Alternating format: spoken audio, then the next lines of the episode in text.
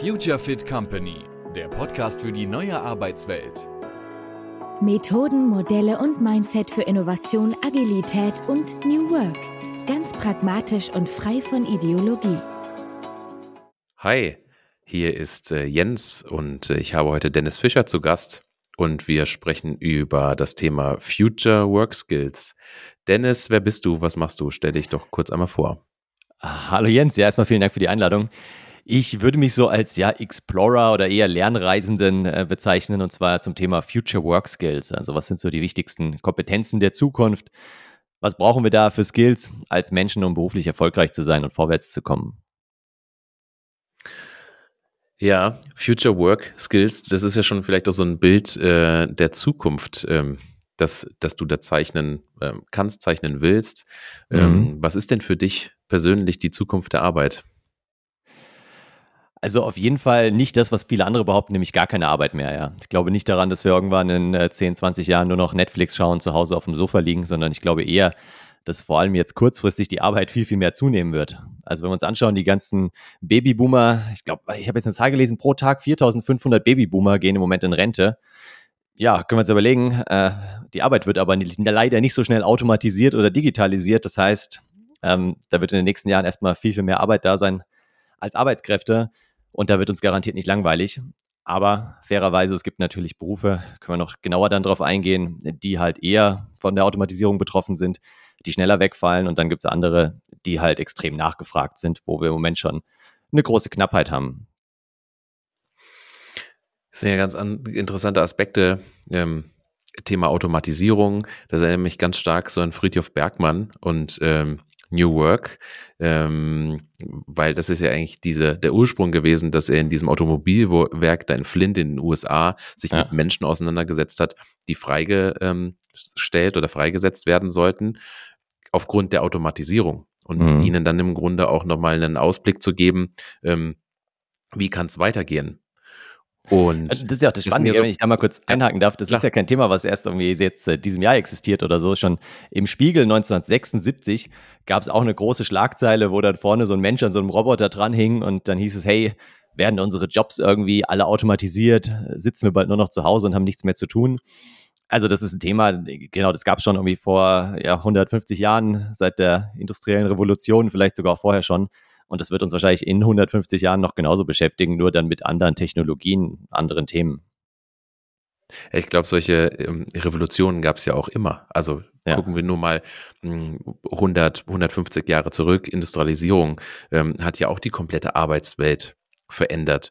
Und gucken wir noch weiter zurück, es, es gibt ja quasi diese großen Revolutionsstufen, über die gesprochen wird, als wir angefangen haben, Landwirtschaft ähm, zu treiben. Ja. Da haben die Jäger und Sammler auch sich umschauen müssen und im Grunde sich auf die neuen äh, Gegebenheiten angepasst. Jetzt hast du aber ähm, ja zwei Aspekte angesprochen. Das eine ist Automatisierung. Mhm. Also da werden in einigen Bereichen ähm, Jobs ich nenne es jetzt mal auch Tätigkeiten, ähm, ja. wegfallen, weil sie automatisiert, digitalisiert ähm, werden können. Und ja. auf der anderen Seite der Aspekt mit ähm, den, den Babyboomern oder quasi einer Generation, die gerade noch ähm, sehr viel schultert in der Arbeitswelt, die sukzessive aus der Arbeitswelt rausgeht.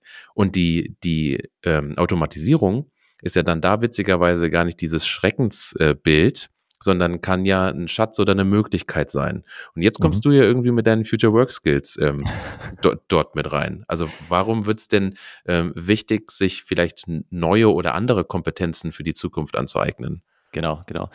Fangen wir mal vorne an. Also zum einen hast du schon richtig gesagt, ja, es werden eigentlich nicht ganze Jobs erstmal automatisiert, sondern es werden einzelne Aufgaben automatisiert. Also keiner, der jetzt auch Jurist ist, Steuerberater ist, äh, Buchhalter, etc., die, die halt schon viele repetitive Tätigkeiten irgendwie haben in ihrem Alltag. Aber die brauchen sich keine Sorgen zu machen, dass ihr gesamter Beruf von heute auf morgen wegfällt, nur halt ein wichtiger Kernbestandteil der Aufgaben sozusagen, der durch, ja, RPA ist ja so ein Buzzword auch, Robotic Process Automation und durch andere Technologien entsprechend halt übernommen wird. Und also das zum einen und auf der anderen Seite, wie du gesagt hast, äh, haben wir eben massiven Mangel an, an Fachkräften, vor allem im Moment noch im IT-Bereich, Entwicklungsbereich, Big Data und, und ähnliche Themen. In Zukunft wird es hoffentlich mehr und mehr auf die ja, wirklich wichtigen äh, Berufe sozusagen äh, der Menschheit überschwappen, nämlich Krankenpfleger, Ärzte, Altenpflegerinnen und so weiter, ähm, wo wir auch heute schon eine Knappheit sehen, wo jetzt viele auch während äh, Corona gekündigt haben und das wird noch, noch viel mehr zunehmen in den nächsten Jahren. Gerade auch, weil die Leute immer älter werden und die ganzen Babyboomer ja irgendwann auch im Altenheim gerne versorgt werden möchten. Also ähm, das ist genauso diese, diese Diskrepanz und deswegen, ja, glaube ich zum einen, fangen wir mal bei den Alten wieder an, dass die halt andere Kompetenzen brauchen, sich viel mehr auch noch im Alter auf sowas wie lebenslanges Lernen fokussieren müssen, weil sie halt nicht mehr irgendwann und wir vor allem auch nicht, irgendwann mit äh, 60 oder 62 in Rente gehen. Ja, ich meine, offizielles Renteneintrittsalter ist ja mal schön, aber im Durchschnitt geht, glaube ich, der Deutsche im Moment so mit 61, 62 schon in Ruhestand, weil wir es uns halt einfach leisten können, ja. Aber nur weil es jeder Einzelne sich leisten kann, heißt es ja nicht, dass wir als Gesellschaft uns das auch leisten können. Und deswegen glaube ich, müssen wir in den nächsten Jahren definitiv irgendwann bis 70, 75 arbeiten. Wobei müssen das falsche Wort ist. Hoffentlich äh, gehen wir dann halt irgendwie Tätigkeiten nach, auf die wir Lust haben. Und dann macht es halt auch Spaß. Also die brauchen neue Skills, aber auch die entsprechend Jüngeren, die vielleicht jetzt irgendwo, ja, im Moment noch im Rechtsbereich arbeiten, im Controlling, in der Buchhaltung oder auch irgendwo als Busfahrer, eine Supermarktkasse und so weiter auch die brauchen halt andere äh, Kompetenzen in Zukunft, weil sie neue Aufgaben übernehmen dürfen und nicht mehr nur die, die sie jetzt vielleicht in ihrer Ausbildung oder im Studium gelernt haben. Ja, dieses lebenslange äh, Lernen, ähm, ich glaube, das ist für mich die, die Basis von allen Skills. Ja, ähm, ja. Denn man spricht hier immer so von Skillset oder Mindset. Ähm, das zu verändern, ähm, dieses Bild darauf, denn wir beide sind ja Kinder der 80er und ähm, wenn ich mich so zurückerinnere, war auch dieser Lebensweg ähm, Schule, Ausbildung oder Studium ja. und dann bist du fertig für den Arbeitsmarkt. Und ja, ich nenne das immer so. Dann, dann, bist du in deinem Job drin. Genau. Ja, ich nenne es immer so gehässig, diese Triple A, also Ausbildung, Arbeit, Altersheim das war ja so die, die Babyboomer-Reihenfolge und dazwischen gab es halt auch nicht viel. Ja, vielleicht hast du nochmal irgendwann ein MBA gemacht, wenn du richtig ambitioniert warst. Vielleicht hast du mal irgendwo so einen, so einen Wochenkurs irgendwo in INSEAD gemacht, also in der Nähe von Paris irgendwie an irgendeiner Elite-Uni oder so. Aber das war es ja für, für viele, vor allem für viele von uns Wissensarbeitern. Ja. Und was ich da interessant finde, ist mal so, sich die Mediziner auch anzuschauen.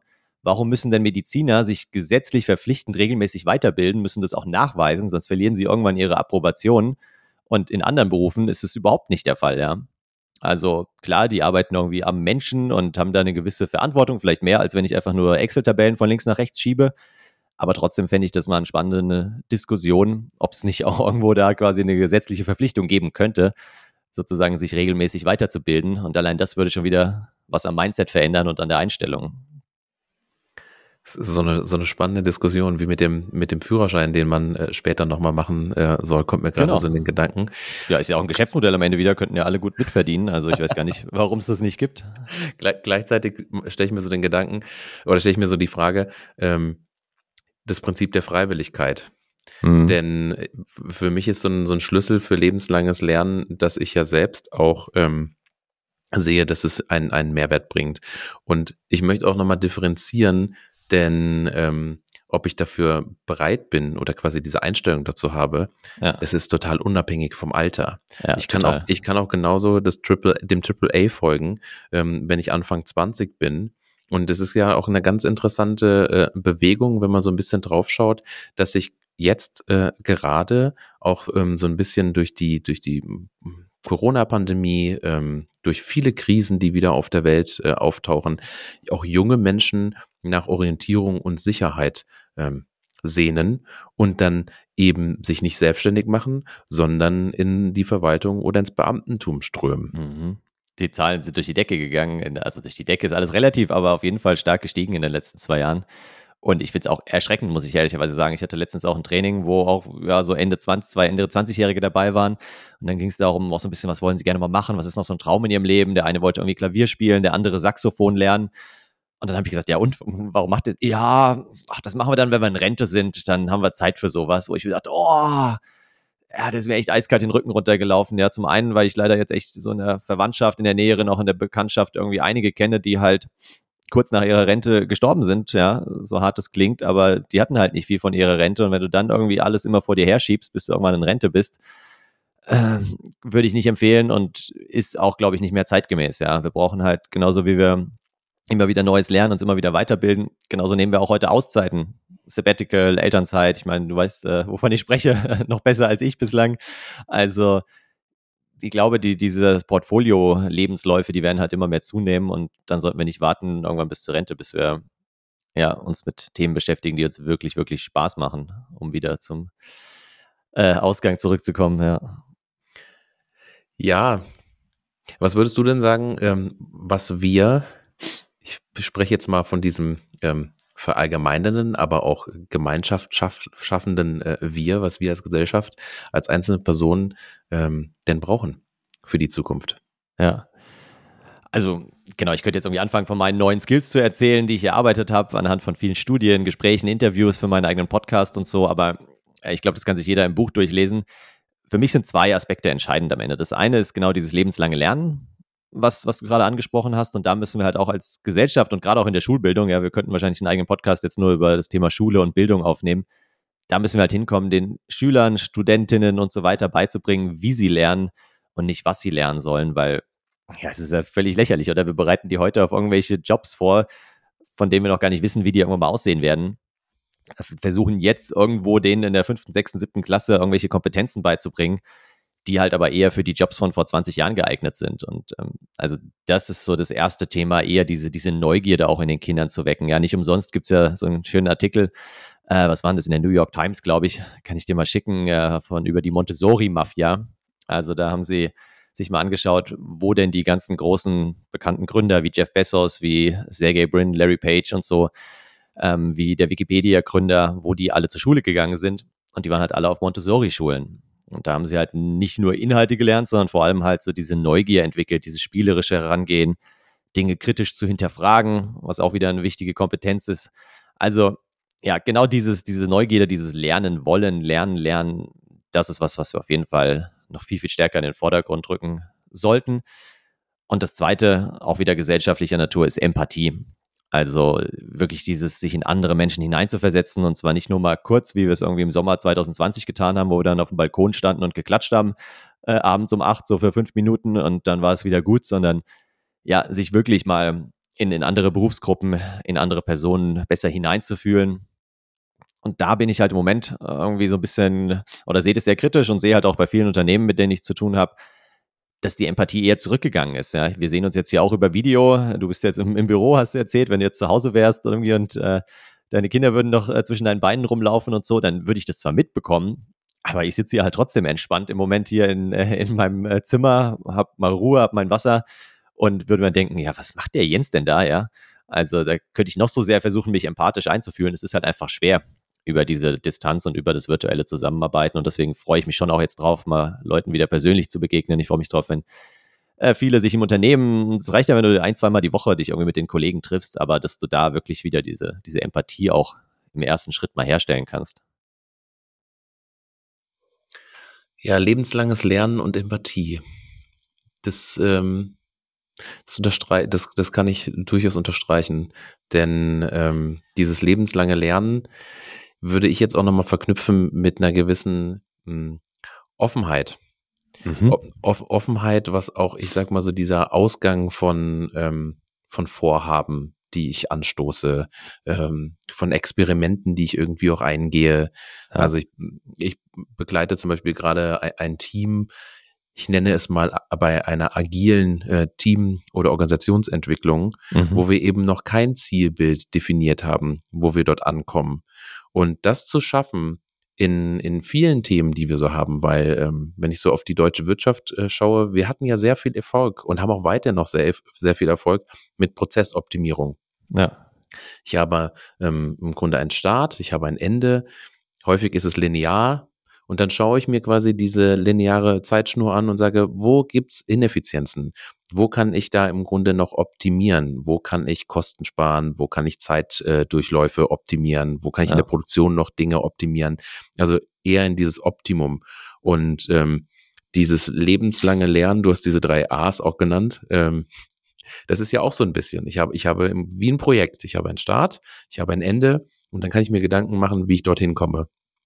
Und ähm, wir, wir haben lange agiert, ich sag mal, in sehr überschaubaren, sichtbaren ähm, und auch, was so das Thema Mehrdeutigkeit angeht, ähm, mhm. Szenarien. Ja. Und, die, und die verändern sich ja total. Und da eine Bereitschaft zu gehen, zu sagen, ich probiere das jetzt aus. Es wird ja immer so ein bisschen darüber geschimpft mit diesem ähm, Scheitern des Scheiterns wegen, wo ich immer sage, was ein Quatsch. Äh, transformiert das doch bitte mal. Ein Scheitern ist quasi ein Experiment, wo ja. ich eine Hypothese aufgestellt habe und diese Hypothese wurde nicht bestätigt. Ja. Aber das brauche ich, um beim zweiten Mal ähm, es quasi zu verbessern, zu arretieren, äh, zu optimieren, wie, wie auch immer.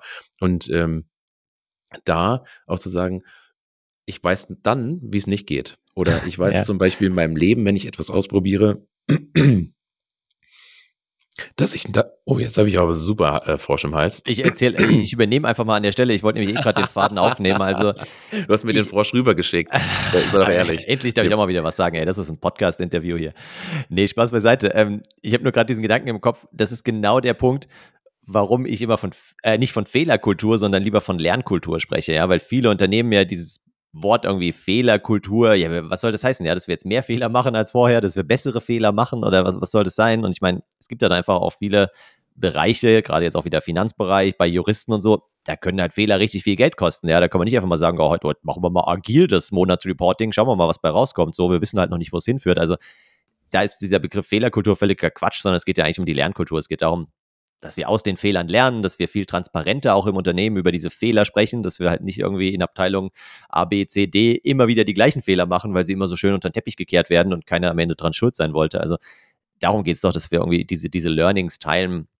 Habe ich auch ein ganz interessantes Beispiel in meinem Buch beschrieben von einem äh, Unternehmen, gut, es war ein, ein VC, also Venture Capital Fonds, aber die haben halt ihre Learnings mal aufgeschrieben und haben die auf dem Klo aufgehängt. Immer so äh, monatsweise, sodass man dann die wichtigsten Learnings des letzten Monats einfach auf der Toilette nachlesen konnte. Hieß dann Lessons from the Loo. Und ähm, fand ich eine ganz, ganz smarte Idee. Im Moment ist schwierig, weil keiner im Büro ist, aber generell da so offen auch mit diesen Learnings umzugehen und einfach das, das Wissen im Unternehmen zu verteilen. Ich glaube, das war ja auch so der, der Punkt, auf den du hinaus wolltest, oder? Also genau darum geht es ja am Ende. Ja, und auch Wissen, wie du schon sagst, miteinander zu teilen. Und ich ja. glaube, das ist ja auch nochmal ein, äh, in Anführungszeichen, Mindshift, dass ähm, wir Wissen nicht mehr zurückhalten. Denn das war ja häufig auch, äh, ich sag mal, so eine Tugend. Ähm, ich halte Wissen zurück, weil dadurch stütze ich meine Position. Und ähm, dass wir immer mehr dahin übergehen, Thema auf Future Work Skills, ähm, Wissen transparent miteinander zu teilen. Ja. Und das Ziel sollte ja auch, ich habe vorhin über, über agile Organisationen gesprochen, ähm, sollte sein, dass die Menschen, die handeln, das Wissen haben, was sie wirklich auch benötigen. Ja. Und nicht irgendwer ähm, Wissen für seinen Vorteil zurückhält. Denn dadurch entstehen ja wiederum diese Ineffizienzen, die mhm. wir versuchen, ähm, bei anderen Maßnahmen auszumerzen. Ja. Genau, und, und, dann kommen wir aber auch ja. wieder zu dem Thema Bildung, Weiterbildung, ja, wo, wo du ja auch äh, tätig bist und dass wir halt auch den Leuten, wie du gerade gesagt hast, die brauchen das Wissen an der passenden Stelle und das richtige Wissen, aber da müssen wir es ihnen halt auch da liefern, ja. Wir Menschen sind halt nicht auf, fürs auf Vorrat lernen gemacht. Also es gibt ein paar irgendwie, die, die sich jetzt noch an Stoff aus der siebten Klasse erinnern können, aber die wenigsten können irgendwie noch dir äh, genau den Chemieunterricht wieder aufsagen und ist halt einfach so, dass wir eine gewisse Grundlage brauchen, glaube ich. Also ich plädiere auch dafür, dass wir deutlich früher die Schule beenden, vielleicht mit 15, mit 16, dass wir bis dahin so die Basics lernen und dann aber rausgehen, dass wir Erfahrungen sammeln, dass wir mal arbeiten, dass wir reisen, dass wir so eine Mischung einfach hinkriegen, uns dann wieder weiterbilden, sei es online mit Udemy, Udacity, anderen Plattformen, sei es in Präsenzstudiengängen, äh, Ausbildungsgängen. Es muss ja auch nicht jeder studieren, auf gar keinen Fall, aber dass wir einfach da so eine, ja, wie du auch sagst, so eine Transparenz hinkriegen, so eine, so eine Mischung um halt das Wissen sozusagen da zur Verfügung zu stellen, wo man es dann auch direkt anwenden kann, weil dann bleibt es meiner Meinung nach auch im Kopf.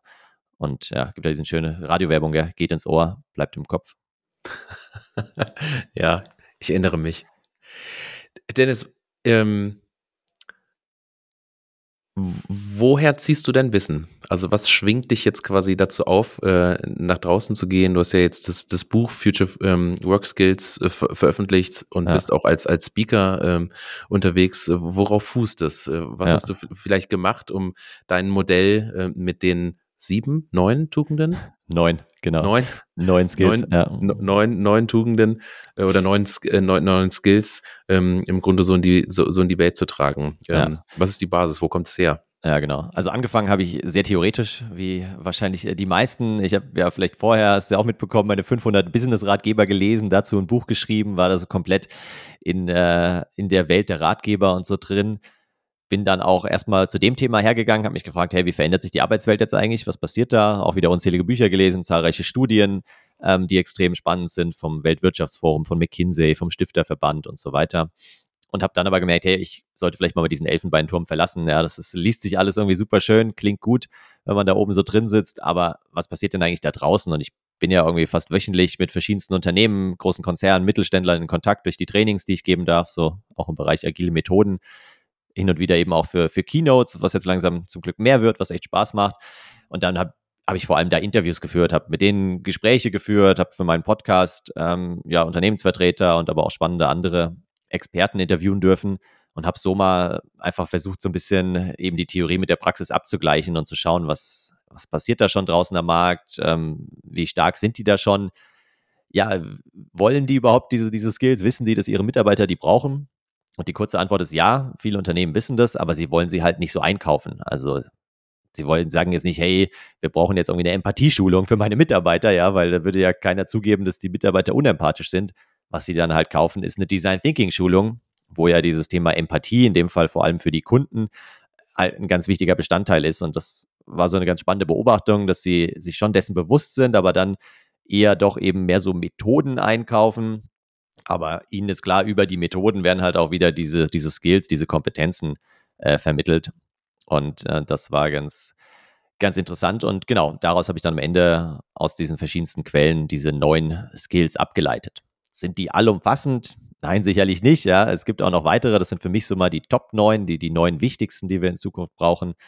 Ähm, aber da bin ich jederzeit offen für Diskussionen, dankbar irgendwie für Feedback und bin mir auch sicher, dass ich äh, in zwei, drei Jahren das schon wieder ein bisschen anders sehe, weil sich einfach die Welt so schnell verändert, wie du es auch angesprochen hast, sodass auch da die, die Skills sich äh, verändern werden, wobei ich fest davon ausgehe, diese beiden, die wir jetzt auch im Detail besprochen haben, lebenslanges Lernen, Empathie, die bleiben uns die nächsten 20, 30 Jahre erhalten. Also so schnell geht es dann halt immer doch nicht mit diesen technischen Veränderungen und jetzt gerade was so künstliche Intelligenz angeht und andere Themen. Ja, das wird noch ein paar Jahre dauern, bis die uns wirklich die, die Jobs abnehmen. Ja, und ich glaube, das ist ja auch unabhängig zu betrachten von, ähm, von Technologie. Denn das sind ja, ja. menschliche, menschliche ja. Skills, menschliche Fähigkeiten, äh, Kompetenzen, die da ähm, ausgebildet werden können, beziehungsweise ähm, sag ich jetzt mal, die sind ja in allen Menschen vorhanden und die im Grunde weiter zu stärken, ja. ähm, um die einzelnen Menschen bereit zu machen für Herausforderungen, die da noch kommen. Und jetzt weiß ich, dass du, das ist angesprochen mit den, mit den Wissensarbeitern. Ähm, ich, ich glaube, wir Wissensarbeiter sind dann noch am ehesten, ich sage jetzt mal, kompatibel. Ja. Aber und das ist ja auch ein Anliegen von mir, es gibt ja so viele ähm, Menschen da draußen, die körperlich arbeiten, die in der Produktion sind oder im Handwerk oder in der Pflege. Ähm, und da würdest du ja eben auch sagen, wenn ich richtig verstanden habe, da gibt es keine Grenze, sondern die, die Skills sind ähm, oder werden wichtig übergreifend. Mhm. Genau. Ja, willst du noch was ergänzen? Ich habe mich nur gefragt, mhm. ähm, ich arbeite ja auch mit Personalentwicklern und die sich auch über die Kompetenzen ihrer Mitarbeiter Gedanken machen. Und ähm, jetzt habe ich hier zum Beispiel einen Mittelständler, der, ähm, keine Ahnung, x Bauteams hat, die er äh, Hand, quasi Handwerker auf die Baustellen schickt. Und da kann ich mir halt vorstellen, mh, hm, da braucht es noch eine Übersetzung. Weil wenn du, wenn du, und das merke ich auch in Gesprächen, wenn ich mit New Work komme oder du jetzt zum Beispiel mit ähm, Future Work Skills, mhm. dann wird er oder kann ja auch eine Frau sein, sagen, was denn das? Brauche ich das überhaupt? Brauchen meine Mitarbeiter das überhaupt? Ja. Ähm, wie, wie schaffst du da äh, oder würdest du sagen, ist da eine gescheite Übersetzungsleistung? Also erstmal ist es eine berechtigte Frage, ja. Äh, und, und auch die Frage, müssen wir irgendwie jeden glücklich machen? Ich würde auch behaupten, dass mein Buch wahrscheinlich 90 Prozent irgendwo Wissensarbeiter und äh, irgendwelche Bürohengste und Hengstinnen äh, lesen und, und für die es auch durchaus am besten geeignet ist, ja. Ähm, müssen wir jetzt irgendwie Bauarbeiter da irgendwie umschulen, müssen, müssen die was verändern. Ich glaube, kommt ganz drauf an wieder, ja. Also auch da wieder kann man nicht pauschal sagen. Es gibt sicherlich Tätigkeiten, ich meine, heute werden schon die ersten Häuser in, in 3D-Druck gedruckt, irgendwie, die jetzt nicht schlecht aussehen. Auch da wird sich viel tun. Und dennoch glaube ich, gerade wenn man sich irgendwie viele Roboter anschaut, die da draußen so rumgeistern, bis die mal wirklich in der Lage sind, irgendwie diese Feinmechanik von einem guten Bauarbeiter, von äh, einer, einer Dachdeckerin, von wem auch immer irgendwie zu übernehmen, da brauchen wir uns jetzt, glaube ich, erstmal keine Gedanken machen. Also ich fokussiere mich jetzt auch mit meiner Tätigkeit im Moment wirklich erstmal auf so ein bisschen bedrohte Randgruppen wie jetzt äh, Controller, Buchhalter, Juristen, wie vielleicht auch ein paar Mediziner, die äh, ja äh, mal lernen müssen, mehr Empathie zu, zu zeigen und äh, wegzukommen irgendwie von ihren 160 Büchern, die sie pro Woche lesen müssten. Habe ich auch so eine ganz spannende Studie gefunden, dass äh, alleine, wenn du im in der Krebsforschung als äh, Arzt sozusagen up to date bleiben willst, müsstest du pro Woche irgendwie 160 Bücher lesen, die halt ständig veröffentlicht werden, irgendwelche Studien und so weiter, um dann am Ende den Patienten wirklich bestmöglich beraten zu können. Macht, schafft ja keiner, geht ja überhaupt nicht, ist ja ganz klar. Aber dass man halt da sich löst von den äh, Tätigkeiten, denen man bisher immer nachgegangen ist und mehr eben ja in Beratung, vielleicht auch in Coaching hineingeht, die Menschen ihnen dann hilft, die Daten zu interpretieren um zu deiner Frage zurückzukommen, ähm, ich glaube, es wird durchaus viele Berufe geben und wie gesagt, gerade so Pflegeberufe, da müssen wir eher schauen, dass wir andere in den Beruf reinbringen, aber nicht, dass wir den Berufen jetzt ähm, ja komplett erklären, wie sie, wie sie noch empathischer werden, wie sie äh, vielleicht sich selbst besser managen. Ich glaube, da ist auch Bedarf da, keine Frage, aber das wäre für mich erstmal zweitrangig so. Kommt mir gerade ein interessantes Beispiel in den Kopf. Ähm, der Bauhof in der Stadt Herrenberg in Baden-Württemberg. Mhm. Ähm, hat sich jetzt, durfte ich mit dem Amtsleiter äh, mich vor kurzem austauschen, mhm. hat sich jetzt selbst organisiert aufgestellt. Da gibt es mhm. jetzt, da gibt's jetzt keinen Meister mehr, sondern ähm, in, in, in dem Bauhof ähm, organisiert sich das Team, ich glaube, das sind acht bis zehn Leute, organisiert sich selbst, optimiert äh, untereinander ja. ähm, die Routen, die sie, die sie auch fahren, mhm. ähm, wo, wo ich auch eine gewisse Offenheit brauche, wo ja. ich eine Empathie für meinen Kollegen, für meine Kollegin brauche. Ja. Ähm, was sind denn noch die anderen Skills, um einfach mhm. mal die, die, die, die Liste für, für die Hörer, für die Hörerinnen ähm, mal aufzumachen, ähm, was neben dem lebenslangen Lernen und der Empathie noch wichtig ist, weil es kann, mir, kann ja gut sein, dass es genau ja. in diesem Bauhof gerade mhm. auch gelebt ähm, wird, dadurch, dass man es öffnet und den Menschen auch mehr Verantwortung gibt.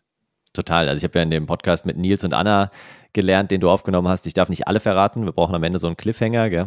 Ähm, ja, Spaß beiseite. Ich glaube, das äh, also führt auch ein bisschen weit. Das sind äh, aber schon Themen, die du gerade angesprochen hast. Das ist sowas wie Kreativität, ja.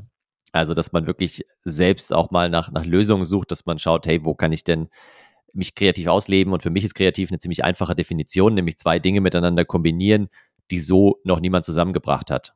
Das ist so meine Definition, weil irgendwas Neues erfinden heute, ja, kommt auch nochmal vor hier und da, aber das meiste sind doch irgendwie Kombinationen aus bereits bestehenden Dingen. Das spannende Beispiel ist doch hier dieser Bleistift mit dem Radiergummi hinten drauf, äh, der ja, also schon 100 Jahre gab es beides. Es gab Radiergummis und es gab Bleistifte, aber noch keiner kam auf die Idee, bis ich, Anfang des 20. Jahrhunderts oder so, die mal zu kombinieren.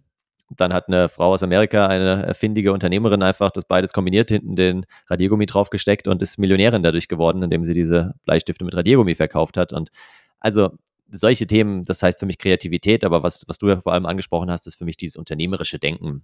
Also, dass wir selbst und wir werden in Zukunft eben nicht mehr dieses 40 äh, Jahre im gleichen Unternehmen, 40 Jahre in der gleichen Abteilung und im schlimmsten Fall noch 40 Jahre am gleichen Schreibtisch haben, äh, dass wir irgendwie den einen Job im einen Unternehmen haben, sondern wir werden auch wahrscheinlich regelmäßiger wechseln, werden vielleicht auch mehr mal irgendwo auf Projektbasis arbeiten, je nachdem, wo gerade die Nachfrage dann auch ist. Und ähm, da halt dieses unternehmerische Denken und Handeln mitzubringen, uns, uns selbst so ein bisschen mehr als Unternehmen zu sehen, uns persönlich. Ich meine, deswegen gibt es ja auch diese ganzen Trends wie Personal Branding, die so groß geworden sind jetzt in den letzten Jahren.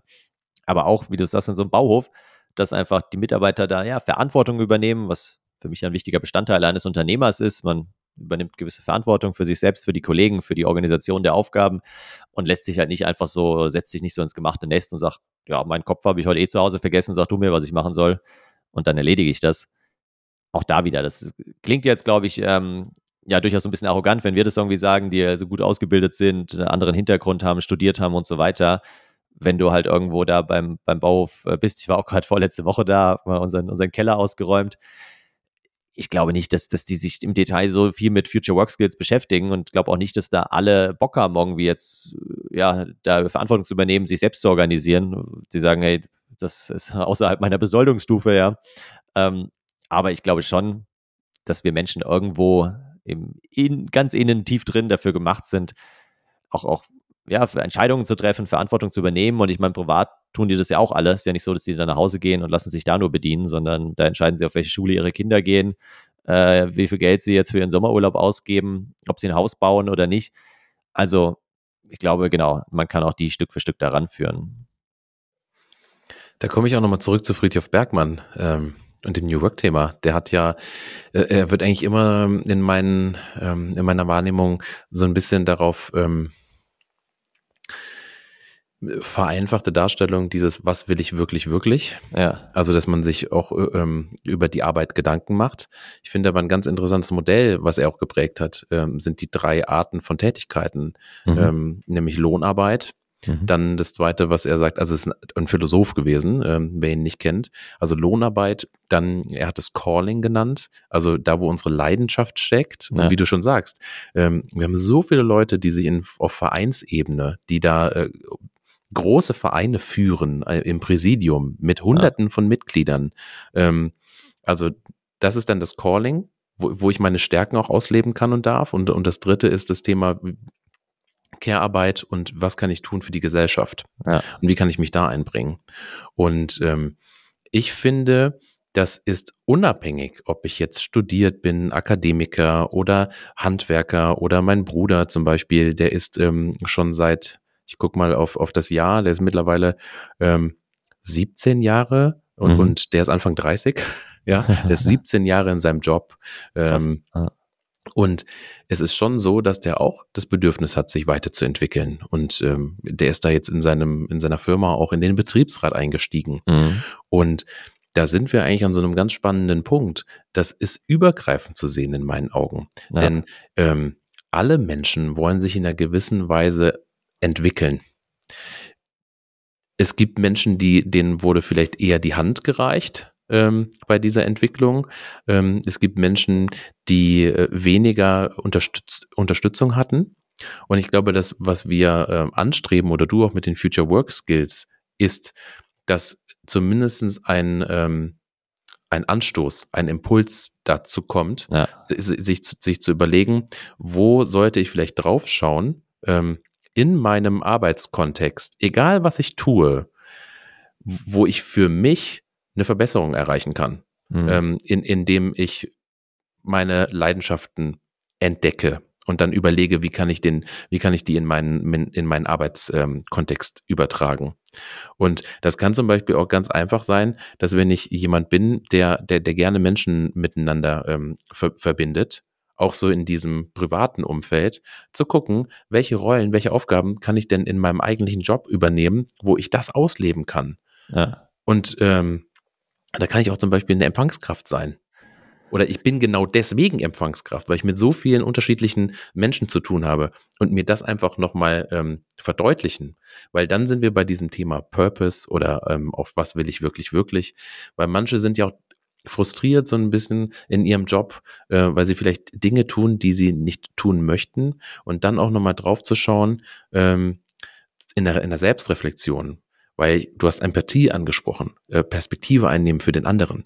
Ich bin, meine Meinung ist auch ganz stark, nicht nur für den anderen, sondern auch Empathie für mich selbst. Ja, genau. Ähm, und wenn ich so auf Future Work Skills gucke, dann ist dieses lebenslange Lernen, also eine Offenheit zu haben und dieses über sich selbst Bescheid wissen, in einer mhm. gewissen Weise in der Selbstreflexion gehen zu können und dabei unterstützt zu werden, ist der Schlüssel eigentlich für alle anderen Dinge, wie unternehmerisches Denken, was du zum Beispiel angesprochen hast.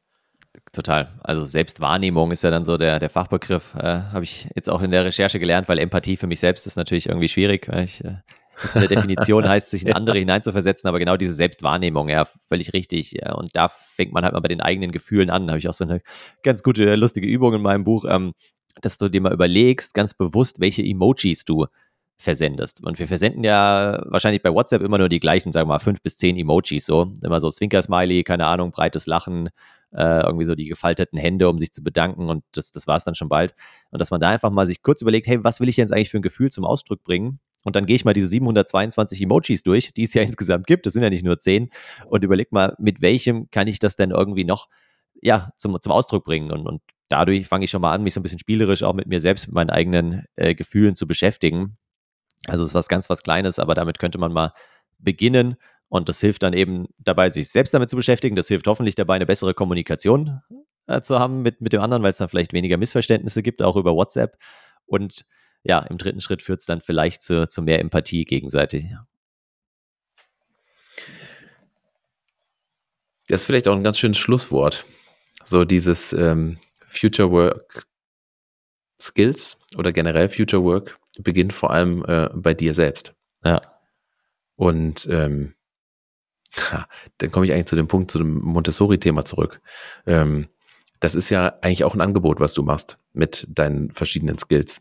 Sich das anzugucken und dann zu überlegen, äh, mit wem, mit welchem starte ich denn mal? Oder ja. wenn ich jetzt ein Unternehmensleiter oder Leiterin bin oder in der Personalabteilung bin, ähm, im Grunde tun die das ja. Also meine Frau ist ja Personalentwicklerin und äh, die hat zu tun mit Kompetenzmodellen und, und was sind die Kompetenzen, die meine Mitarbeiter brauchen. Ähm, und da eben zu schauen, was ist dabei, wie so, ich, wie so eine Art Buffet und mal ja. rauszugreifen, was, was koste ich jetzt mal als erstes. Und dann sich zu überlegen, probiere ich mal alles und wo bleibe ich dabei, was brauchen vielleicht auch meine Mitarbeiter, Mitarbeiterinnen. Ähm, aber vor allem bei den einzelnen Personen ähm, an, anzufangen. Genau, und das Schöne ist, deswegen habe ich auch so ein Spinnennetzdiagramm gewählt als Darstellung, dass die miteinander zusammenhängen. Ja, ich habe am Anfang überlegt, soll ich vielleicht so einen neuen Schieberegler für die einzelnen Skills nehmen, so von wegen hier bist du schon da, so laut aufgedreht, hier kannst du noch weiter aufdrehen.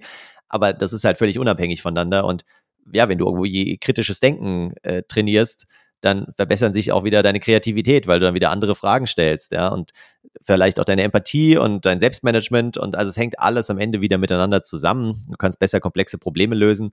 Also deswegen, ja, du solltest irgendwo anfangen, auf jeden Fall, um so einen Zugriff zu kriegen. Aber sobald du halt eins, zwei, drei trainierst, dann, dann verbessern sich hoffentlich auch die anderen parallel dadurch und das ist so das Schöne an dem Modell.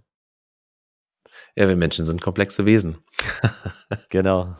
Dennis, ähm, ich danke dir für den Austausch heute zu Future Work Skills und ähm, ich empfehle auch gerne dein Buch, das gleichnamige Future Work Skills, was ähm, im Februar, Mitte Februar veröffentlicht wurde. Vielen, vielen Dank für die Einladung. Hat wie immer Spaß gemacht und äh, setzen wir bald an anderer Stelle bestimmt fort. Machen Danke wir. dir. Bis bald.